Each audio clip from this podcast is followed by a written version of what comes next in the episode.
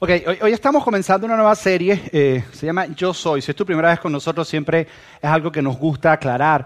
Nosotros en Iglesia ahora le enseñamos por series. ¿Qué significa eso? Que agarramos un tema en particular y lo exploramos por varias semanas. Dos semanas, tres semanas, máximo cuatro semanas. Si llegamos a hacer una serie de cinco semanas, ustedes me linchan y me dicen que me pongo aburrido. Entonces lo mantenemos dentro de cuatro semanas. Esta lo extendimos a cuatro semanas. ¿Por qué te digo esto? Porque básicamente lo que hacemos, no sé si alguna vez has estado en una iglesia anteriormente, en las iglesias agarran un mensaje y los mensajes tienen punto número uno, punto número dos, punto número tres. Nosotros agarramos un mensaje y lo dividimos en varias semanas. Entonces un día te damos un punto, otro día te damos otro, otro día te damos otro. La razón, creemos que es la mejor manera de aprender, es la mejor manera de entender un mensaje. En vez de darte un montón de información un solo día, te doy una idea un solo día, te la llevas, la analizas, la practicas durante la semana. Si te funciona súper bien, regresa la próxima semana y aplicas la otra idea que está conectada la una con la otra.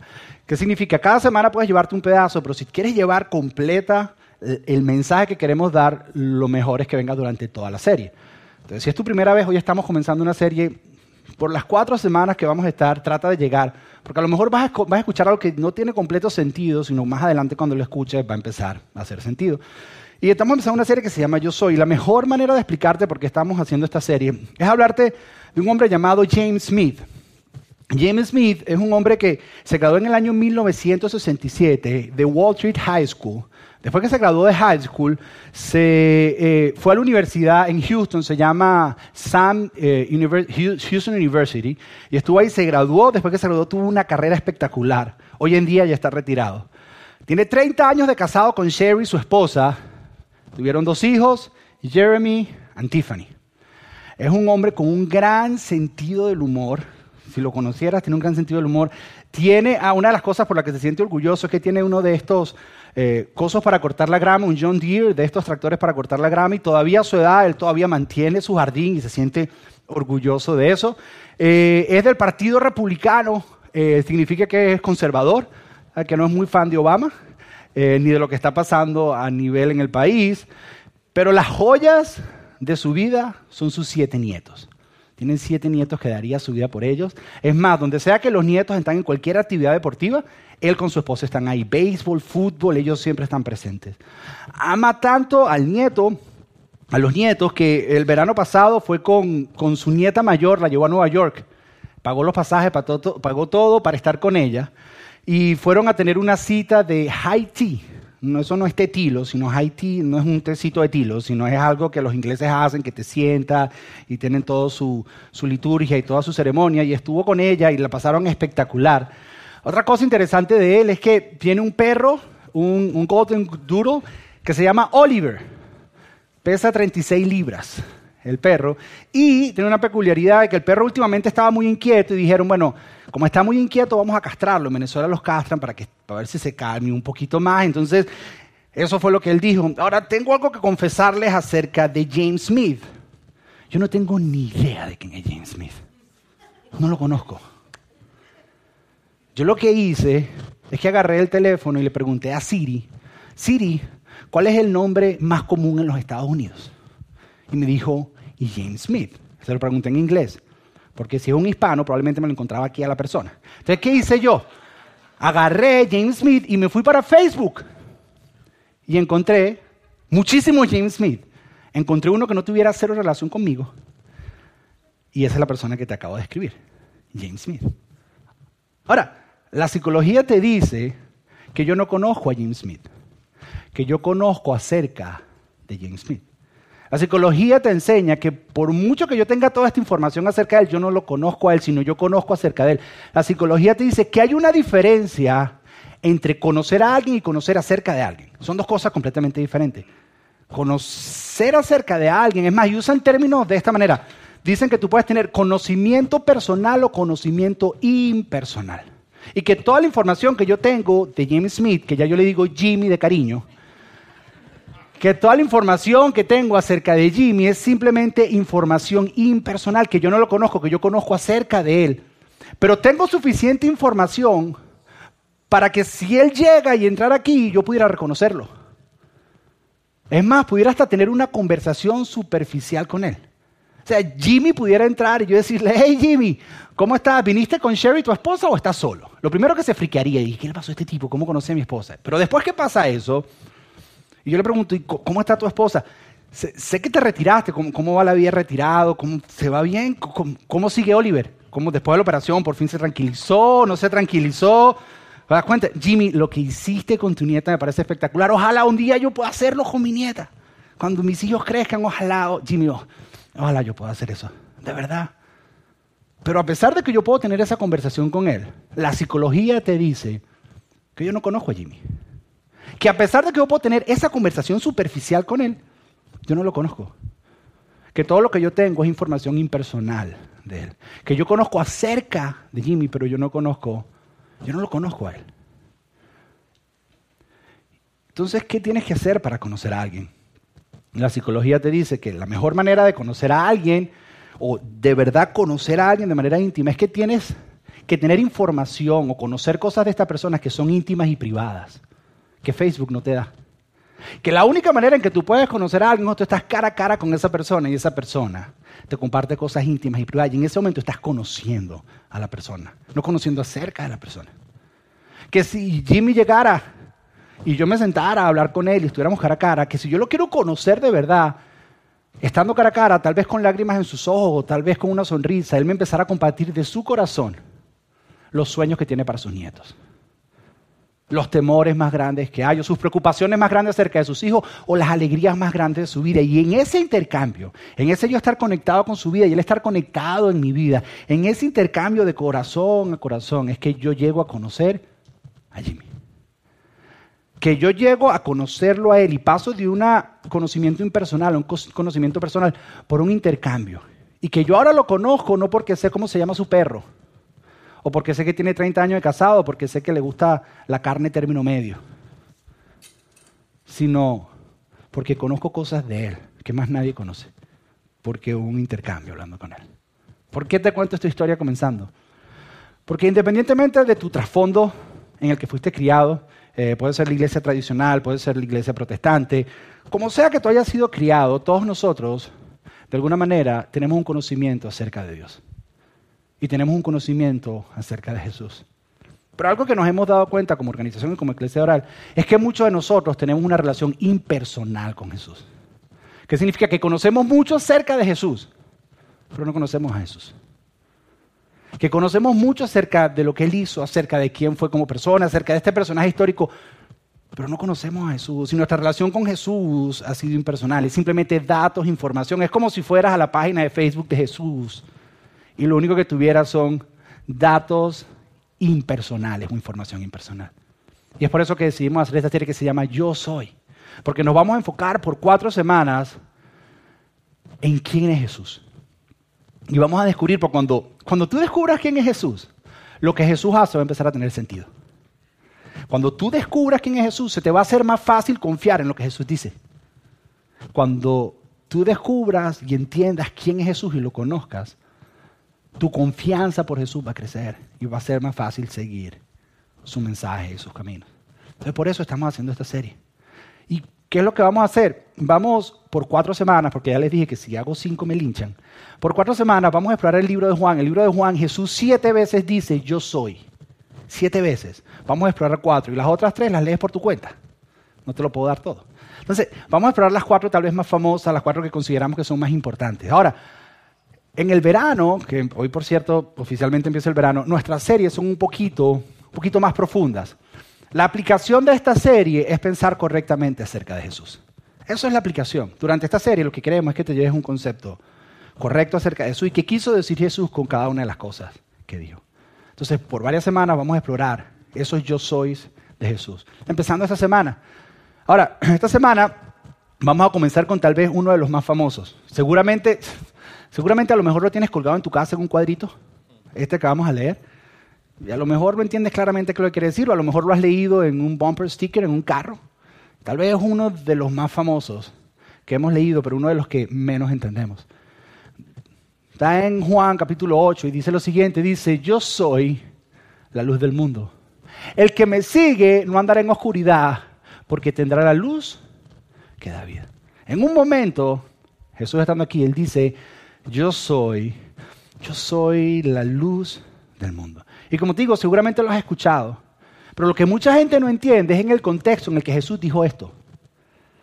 Muchas veces simplemente lo agarramos y lo ponemos y no entendemos qué estaba pasando en la vida de Jesús o qué estaba pasando alrededor de Jesús cuando Jesús dijo eso. Y cuando tú entiendes el contexto donde Jesús dijo eso, cambia completamente el significado de lo que Jesús dijo.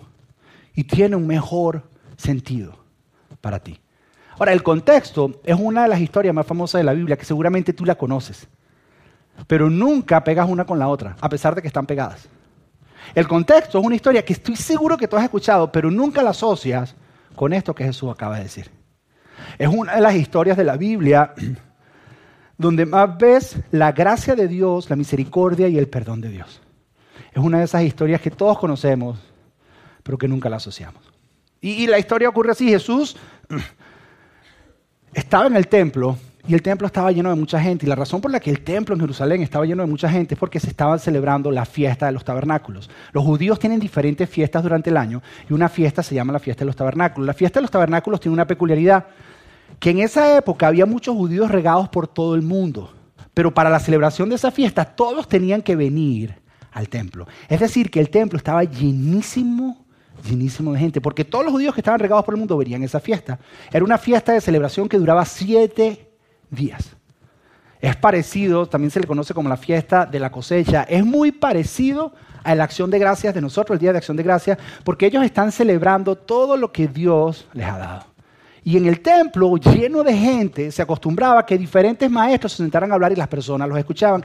Jesús era un maestro, un rabino famoso de la época. Rabino es muy complejo, es diferente a los rabinos que ves hoy en día, no tiene nada que ver en la época de Jesús. A veces digo rabino y te viene el tipo con las cositas aquí, no, ese no era Jesús, no era la manera en que era, pero era muy, era muy normal que eso ocurriera. Entonces Jesús está enseñando la multitud, hay una multitud de gente alrededor de Jesús, Jesús está enseñando, y mientras Jesús está hablándole a la gente, algo inesperado ocurre. Y ese es el contexto de la historia que vamos a ver, donde Jesús dijo, yo soy yo soy la luz del mundo. Y dice así, dice, mientras hablaba, los maestros de la ley religiosa y los fariseos le llevaron una mujer que había sido sorprendida en el acto de adulterio y la pusieron en medio, medio de la multitud. Jesús está enseñando, hay, una multitud alrededor de él y él está sentado enseñando y mientras está enseñando se escucha, se escucha un tumulto, la gente hablando, abran paso, abran paso y arrojan una mujer en medio de la multitud.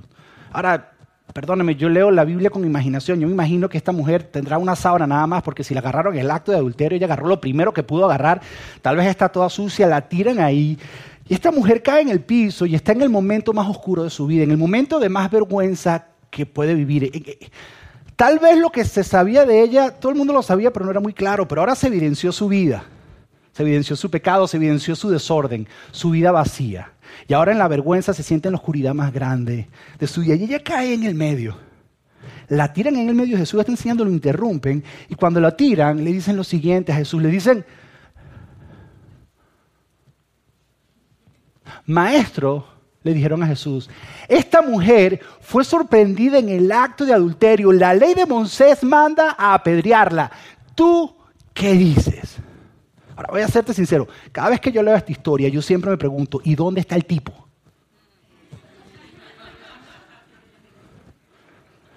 Porque hasta la última vez que yo revise necesitas dos. ¿Dónde está? Lo que te muestra un estándar doble entre los religiosos que habían en la época. Y sabes que la ley sí decía, ella es culpable, ojo, que nunca se te salga, nunca pierdas de vista, ella es culpable. Pero te muestra un doble estándar en la época. Y el pecado de adulterio era condenado siendo apedreado, pero era uno de los una de las apedreadas, si se puede decir, o pecados capitales, uno de los castigos que menos se hacía, porque para poder castigar de esa manera necesitabas uno o dos testigos. Y el pecado adulterio es un pecado que se hace en secreto. Lo que me hace pensar, igual, este soy yo con mi imaginación que a lo mejor uno de los man que tiene la piedra es el que está adulterando con ella. Yo soy testigo, es una adultera. Y a lo mejor otra que está tomando la piedra es que estaba viendo lo que estaban haciendo, que en la época es igual de pecado. Y están todos señalándola. Y le dicen, es una pecadora. ¿Tú qué dices? Ahora una vez más, recuerda, recuerda que está toda la multitud y esta mujer, yo me imagino, sucia, Yo imagino mirando hacia el suelo, esperando y pidiéndole a Dios que por favor, que la primera pedrada sea en la cabeza para que pueda perder el conocimiento y que todas las demás no puedan sentir nada. Tal vez ella mirando hacia el piso, esperando a ver qué va a decir Jesús y le dicen, ¿sabes qué Jesús? La encontramos en adulterio. ¿Tú qué dices con este doble estándar? ¿Dónde está el tipo? O sea, ¿qué es lo que pasa? Uno de ustedes que está ahí estaba metido en la cosa. Y luego, luego Juan nos dice algo, narrando la historia, que revela un poco lo que había en el corazón de ellos detrás de esto. Juan dice, dice, intentaban tenderle una trampa para que dijera algo que pudieran usar en su contra. Recuerda, está la multitud llena de judíos ahí, Jesús era el maestro más famoso de la época, le traen a esta mujer, se la tiran, ¿y cuál es la trampa? Y le dicen, ¿tú qué dices? ¿Cuál es la trampa? La trampa es la siguiente. Si Jesús dice, déjenla ir, todos los judíos que están ahí se le voltean porque le van a decir, tú no respetas la ley de Moisés, tú no respetas los estatutos de Dios, tú nos estás diciendo a nosotros que nosotros podemos adulterar y vivir la vida como queramos. Y todos los judíos que están ahí se le voltean. Ahora, si Jesús dice, ok, apedréla, toda la fama de amor que Jesús tenía se pierde. Si Jesús dice, más allá todavía, apedréla, o sea, mátenla, los romanos capturan a Jesús y lo meten preso porque los judíos no tenían derecho a ejercer el castigo capital en las personas. Por eso cuando van a matar a Jesús, los judíos se lo entregan a los romanos y le dicen crucifíquenlo ustedes, porque ellos no podían matarlo a él. Tenía que ser por los romanos, porque ellos eran, pues, eran gobernados por los romanos. Entonces si Jesús permite eso, todos los romanos se lo llevan. O sea que si Jesús dice, sí, está en problema. Y si Jesús dice no, está en problema. Entonces le tienden una trampa y le dicen a Jesús, ¿qué dices? La multitud está ahí, Jesús la mira, ella está mirando el piso así esperando y Jesús hace algo. La respuesta de Jesús sorprende a todos los que están ahí y nos sorprende a nosotros. Porque mientras está esa escena ahí, yo me la imagino con música y todo, mientras, mientras está eso ocurriendo, Jesús hace lo siguiente, dice, pero Jesús se inclinó y escribió con el dedo en el polvo. Jesús está sentado, está enseñando, le traen a la mujer, está toda la escena. Y al principio parece que Jesús los está ignorando. Pero Jesús no los está ignorando. Y Jesús se inclina y comienza con su dedo. Comienza con su dedo a escribir en el polvo que hay. ¿Cuánto daríamos por saber qué es lo que está escribiendo Jesús? Hay varias hipótesis. Hay una hipótesis que dice que en esa época, los romanos, antes de dar una sentencia, le escribían. Y Jesús estaba escribiendo antes de dar la sentencia. Hay quienes piensan eso. Hay otros piensan, porque en original la palabra hay dos maneras en griego para escribir, para la palabra escribir. Una es grafín y otra es catagrafín. Grafín significa escribir. Catagrafín significa escribir un récord en contra de alguien. Y la palabra usada en este lugar es catagrafín, es decir, que Jesús está escribiendo un récord en contra de alguien. Entonces hay personas que creen que Jesús los miró y dijo, Raúl, fiesta del viernes en la noche borrachera, ¿te acuerdas? Luis, semana pasada, ¿te acuerdas? En la playa, semana pasada, ¿te acuerdas? y que estaba escribiendo los nombres de cada uno de ellos y lo que habían hecho. Hay quienes dicen eso. Ahora hay una tercera hipótesis que es la que a mí más me gusta. Y es que Jesús, una vez más, era un maestro judío. Y ellos tenían ciertas técnicas de enseñanza. Y hay una técnica de enseñanza. Recuerda que Jesús está hablando con estudiosos y fariseos, personas que se saben toda la Biblia de memoria. Y hay una técnica que ellos hacen, que es que hacen una referencia a un pasaje del Antiguo Testamento pero que ese pasaje realmente no es lo más importante, sino el contexto de todo el pasaje. O sea, que realmente cuando Jesús menciona el pasaje, no es el pasaje lo que está pensando, sino el versículo anterior es lo que tiene el mensaje. Pero simplemente, ¿por qué hacen eso? Porque los maestros judíos, ellos creen que si tú descubres la verdad, tiene más efecto en tu vida a que si yo te la digo. Entonces yo te doy una pista cerca de la verdad para que tú la encuentres, porque cuando tú encuentras la verdad eso transforma tu vida. Entonces ellos no te lo dan derecho, sino ellos simplemente te dan una pista por dónde está la verdad. Y cuando tú ves la situación, lo que dijo, por lo general el versículo anterior a lo que dice es lo que él quiere decir. Es el equivalente a que tú estás viendo una situación y nosotros no sabemos la Biblia de memoria, pero no sabemos cosas como camarón que se duerme. Tú te lo sabes. Ellos de la misma manera la Biblia se la sabían. Él mencionaba algo y enseguida sabían que venía antes o que venía después. Ahora, esto lo podías hacer hablado o con una acción. Y cuando le preguntan a Jesús, ¿qué hacemos? ¿La apedreamos? Jesús se inclina y escribe con su dedo en el polvo. Y en el Antiguo Testamento hay un solo pasaje en toda la Biblia que habla de que Dios escribe con su dedo en el polvo. Jeremías 17, 13. Y cuando Jesús se inclina enseguida, a todos ellos le vinieron a escribir con el dedo en el polvo. Jeremías 17, 13, que dice, porque los nombres de aquellos que se separan de ti serán escritos con tu dedo en el polvo. Pero Jesús no está refiriéndose a Jeremías 17, 13, sino se está refiriendo a Jeremías 17, 12, que dice que Dios escudriña los corazones de cada persona y cada uno será juzgado de acuerdo a sus acciones. Y entonces Jesús hace eso. Ellos dicen, Jeremías el polvo, Dios escudriña nuestros corazones. Tal vez no escribió el nombre de Juan y la borrachera, pero Juan sabe que Dios está mirando su corazón. Y que será juzgado de acuerdo a sus acciones. Y con esa tensión, estando ahí el que estuvo adulterando, estando ahí el que estuvo viendo, sabiendo todos que la intención de todos ellos realmente era matar a Jesús. Después de todo eso, y Jesús les dice, Dios está escudriñando sus corazones, cuidadito. Jesús les pregunta y les dice, muy bien, pero el que nunca haya pecado, que tire la primera piedra. Y esta palabra, nunca haya pecado en el original, esa frase es el que nunca haya pecado o el que nunca haya deseado pecar. Entonces, ok, adelante, pueden hacerlo. Ojo, pero el que nunca haya pecado o nunca haya sentido pecar, que sea el primero que lo haga. Comiencen. Comiencen. Y ellos con las piedras sabiendo que Dios escudriña sus corazones. Y en ese en ese momento pasa una de las cosas más graciosas en toda la Biblia. La, Biblia está llena de humor, lo que pasa es que nunca la entendemos. Yo a veces me río solo en la casa cuando la estoy leyendo. O sea, Jesús dice eso, dice, que pero el que esté libre de pecado que tire la primera piedra, ellos saben que Dios escondió en sus corazones y mira lo que ocurre. Dice, dice, al oír esto, los acusadores se fueron retirando uno tras otro, comenzando por los de más edad. Porque mientras más viejo eres, más pecados acumulados. Si no, pregunta al pastor Avero, mientras tú más viejo eres,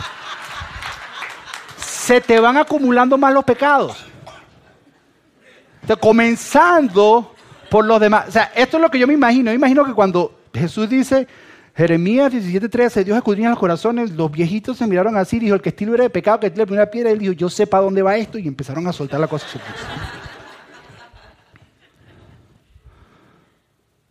Y empezaron a sonar las piedras, y empezaron a caer. Dice, comenzaba con el que más edad, dice, hasta que quedaron solo Jesús y la mujer en medio, en medio de la multitud. Ahora, imagínate esta escena. La multitud alrededor, Jesús acaba esta lección, todos ellos se comienzan a ir, queda Jesús y la mujer. Y yo me imagino que la mujer sigue mirando hacia el piso avergonzada. Y Jesús se le acerca. Ya los acusadores se han ido. Y Jesús, Jesús le pregunta, ¿dónde están los que te acusaban? Ni uno de ellos te condenó. Ni uno, Señor, dijo ella. En ese momento, este soy yo una vez más, perdóname, es que yo leo con imaginación. Yo imagino que Jesús se le acerca. Y ella mirando hacia el, piso, le, le, acomoda el rostro, tal vez la agarra por la barbilla y la hace, mírame a los ojos lo que te voy a decir. Si ninguno te condena, dice, mírame a los ojos. Y Jesús le dice, yo tampoco le dijo Jesús. Si ahí había alguien que podía tirar una piedra, era Jesús. Y Jesús la mira y le dice, ¿sabes qué? Yo tampoco. Y esta es una de las cosas que a mí más, porque es un principio en la vida de Jesús que por muchos años las iglesias tienen al revés. Y es que Jesús siempre, cuando tú lees la vida de Jesús, Jesús siempre perdona antes del arrepentimiento. nosotros decimos, arrepiéntete y serás perdonado. Tú no ves una vez en la vida de Jesús. Jesús siempre dice, te perdono y mi perdón te lleva a arrepentirte. Mi perdón y mi amor y mi aceptación te llevan a cambiar.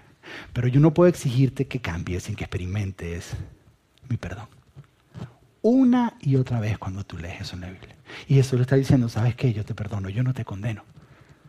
Yo, no te, te acepto. Yo te amo. Una mujer que está siendo señalada por todos por primera vez escucha de alguien que le dice, yo tampoco te condeno. Cuando esta mujer se encontraba en el momento más oscuro de su vida, en la vergüenza más grande, donde el pecado la tenía, se hizo evidente su pecado. Se hizo evidente que su vida estaba hecha un desastre, que su vida estaba vacía. Jesús le dice, yo tampoco. Y es más, y lo próximo que Jesús le va a decir, y esto es muy importante, el perdón de Jesús no está condicionado a lo próximo que Jesús va a decir. Lo próximo que Jesús va a decir se lo dice porque la ama. Y le quiere decir, no sigas haciéndote daño. Porque si sigues viviendo y haciendo eso, la que vas a sufrir eres tú. Esto no tiene que ver con mi perdón, esto tiene que ver con el daño que tú te haces. Mi perdón ya te alcanzó, pero cuánto daño vas a seguir haciéndose. Y Jesús le dice, vete y no peques más. Ahora, esta palabra vete hay una sensación de urgencia. Es más, realmente es una sensación de sal de la condición en donde estás. La mujer está en el momento más oscuro, avergonzada por el pecado. Está en el momento donde su vida se siente vacía. Está en un momento donde su vida se evidenció que es un desastre, que es un desorden. Su vida no tiene forma. Y Jesús le dice, vete y no peques más. Y en las palabras de Jesús, de vete y no peques más, realmente lo que Jesús le está diciendo es, deja de vivir en esa condición. Es posible, puedes salir de esa condición. Vete y no peques más. Deja de vivir en la vergüenza del pecado, deja de vivir en la oscuridad, deja de vivir esa vida sin forma. Ahora, yo, siempre pensé que Jesús, que aquí terminaba la historia y que Jesús estaba terminando con un, con un mini sermón. ¿Viste cuando uno lo sermonean? Que Jesús terminó de hacer lo que hizo y terminó y le dijo, te perdono, pero no se te ocurra volverlo a hacer. Te perdono, pero ya basta, pues. Siempre pensé que era eso. Entonces, te perdono, pero mucho cuidadito. Siempre pensé. Pero ahí no termina la historia, porque Jesús sabe que tal vez esta mujer tuvo problemas con su papá y en su falta de amor está promiscua buscando amor por donde sea que tal vez esta mujer pudo haber sido abusada de pequeña y en su identidad no entiende la diferencia y empieza a buscar. Jesús sabe que tal vez esta mujer está viciada en este tipo de pecado y que eventualmente se va a encontrar que es muy difícil salir de la condición donde está. Jesús no te va a decir, vete y no peques más como si fuera lo más fácil del mundo, porque Jesús sabe lo difícil que va a ser para esta mujer salir de ahí. Y es por eso que es importante lo próximo que dice Jesús, porque nosotros pensamos que ahí termina la historia. ¿Por qué? Porque la Biblia pone un subtítulo ahí. Pero ese subtítulo no estaba. Y ahí no termina la historia. Jesús dice, vete y no peques más. Y en ese momento se voltea y le habla a toda la multitud que está presente y le está oyendo y les dice, yo soy la luz del mundo. El que me sigue no andará en oscuridad porque tendrá la luz de la vida. Él se voltea. Es más, tu Biblia dice que él se volteó hablándole al público otra vez y le dijo, yo soy la luz del mundo. Ahora, ahora te voy a decir algo que es por mí, no tanto por ti, pero es que me lo tengo que sacar. Es que es muy, es que cuando uno enseña cosas sabrosas que no tienen nada, pero hay que bueno decirlo. Jesús está en el templo y está en una parte bien particular del templo que se llama la tesorería del templo y no era porque era donde manejaban dinero, sino se le llamaba la tesorería. Y recuerda que se está celebrando las fiestas del tabernáculo dura siete días. Ahora, la fiesta del tabernáculo tiene dos ceremonias. La ceremonia del agua, y adivina cuál es la otra ceremonia. La ceremonia de la luz. Donde prendían lámparas, y adivina dónde se prendían esas lámparas. En el área de la tesorería. Y cuando Jesús está enseñando, yo imagino que él volteó y vio una de las lámparas que para ellos representa cómo la nube de fuego los llevaba a ellos sacados de Egipto durante la noche. Eso es lo que representa esa fiesta. Y Jesús se voltea y ve la lámpara y le dice, yo soy, yo soy la luz del mundo. Ahora, cualquiera interpreta y dice, ah, es que Jesús es como la luz que iba guiando al pueblo de Israel por el desierto en la oscuridad. Pudiera ser. Él está diciendo, yo soy más que esa luz, porque él no dice, yo soy la luz de Israel. Él dice, yo soy la luz del mundo. Soy más, soy más que una ceremonia. Soy más que eso. Pero ¿por qué le dice eso a esta mujer? ¿Por qué se lo dice? Porque para que tú entiendas qué significa que es la luz del mundo, tienes que entender la primera vez que la luz llegó al mundo. Tienes que comprender cómo se veía el mundo y cómo llegó la luz por primera vez al mundo. Y eso lo encuentras en Génesis capítulo 1. Es más, en Génesis capítulo 1, el mundo, el mundo se veía de esta manera.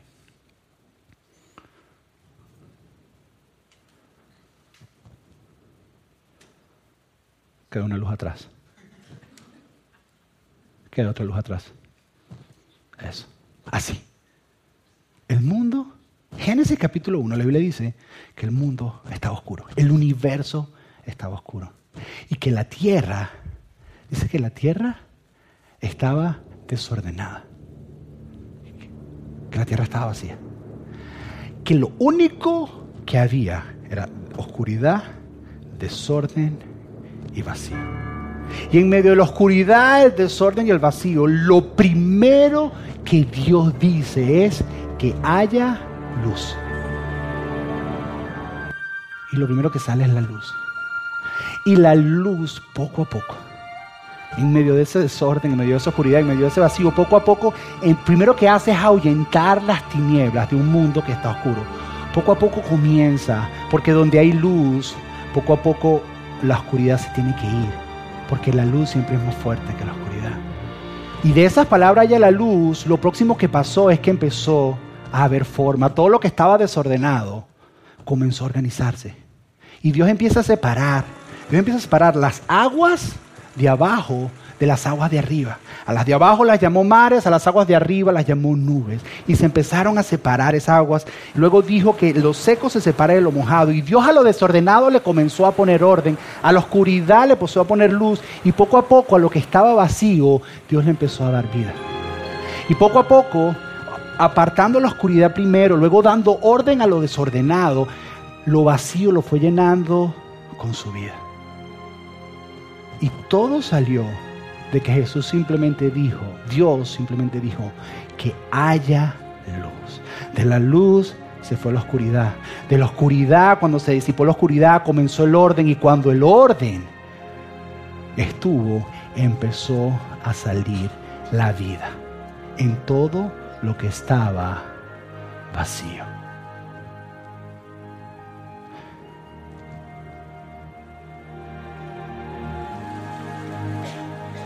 Y Jesús se para y encuentra una mujer que su vida está en oscuridad,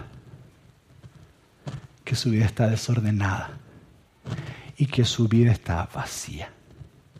Le dice, no peques más. Pero la única manera en que no vas a pecar más es que tienes que entender que yo soy la luz del mundo.